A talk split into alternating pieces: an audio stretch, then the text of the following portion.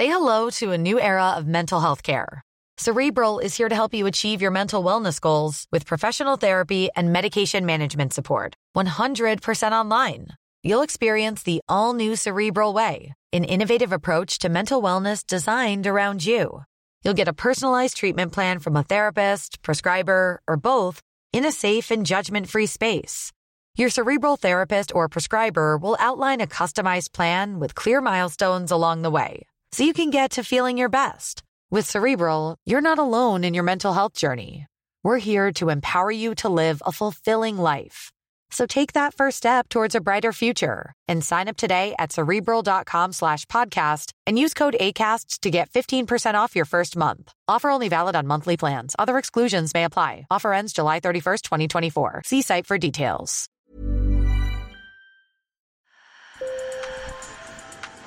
Bonjour. Hello. Hola. Marhaba bikoum. Sur le fil. Le podcast d'actu de l'AFP. Des nouvelles choisies pour vous sur notre fil info. En 2019, l'Arabie saoudite a fait construire l'un des trains les plus rapides au monde, le Al Aramayan Express. Il transporte les croyants jusqu'à la Mecque lors du Hajj, le grand pèlerinage annuel musulman.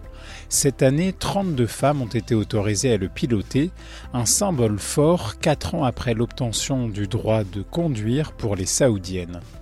Malgré ces tentatives de modernisation, l'Arabie saoudite reste un pays encore très restrictif concernant les droits des femmes. Un épisode réalisé par Colombe Serran. Sur le fil.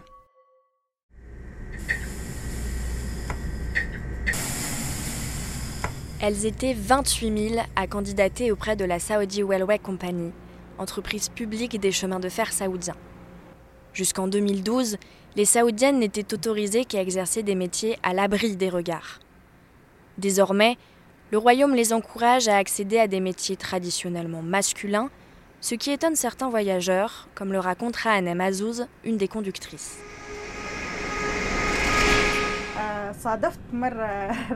Une fois, une passagère a réalisé à la fin du voyage que c'était moi qui conduisais le train. Elle était vraiment choquée et n'y croyait pas.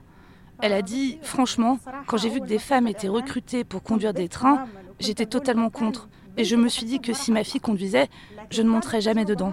Mais je n'ai ressenti aucune différence avec un homme. Vous avez fait vos preuves et j'en suis très heureuse.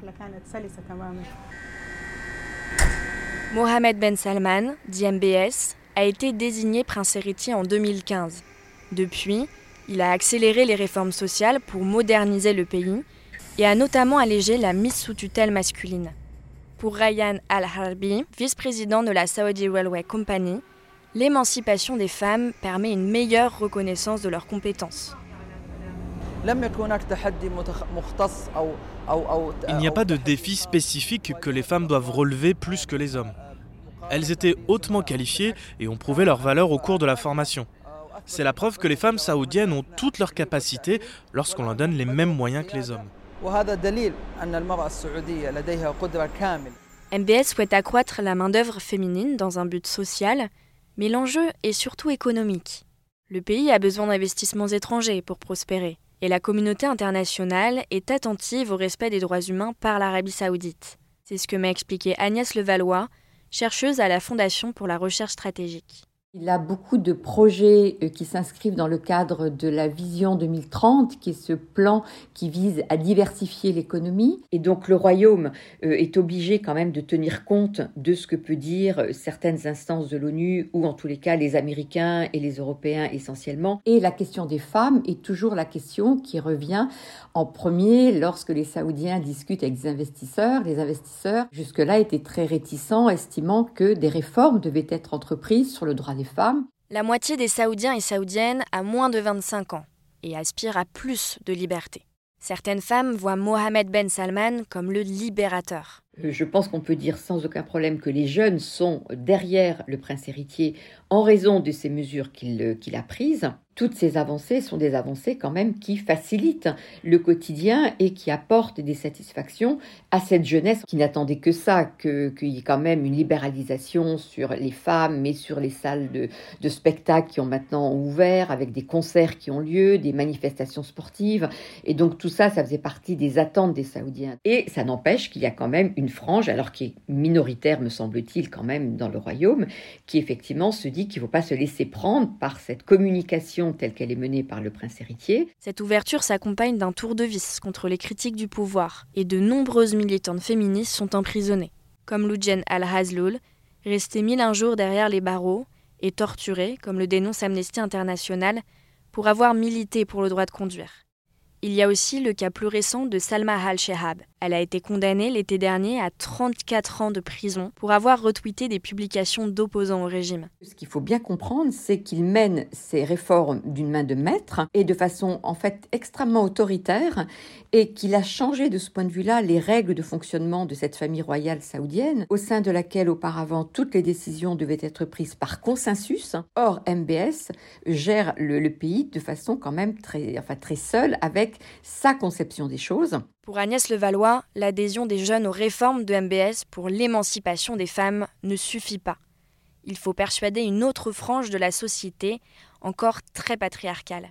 À l'instar de Mohamed Issa, un voyageur du train Al Aramain Express.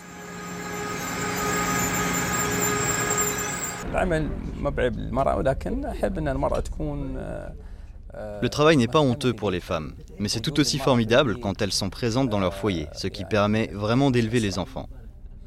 La femme est le fondement de la famille. Si une femme se consacre à son foyer, il ne fait aucun doute que sa famille sera prospère. Mais si elle est absente de sa maison, car le travail la tient éloignée, alors qui prendra sa place?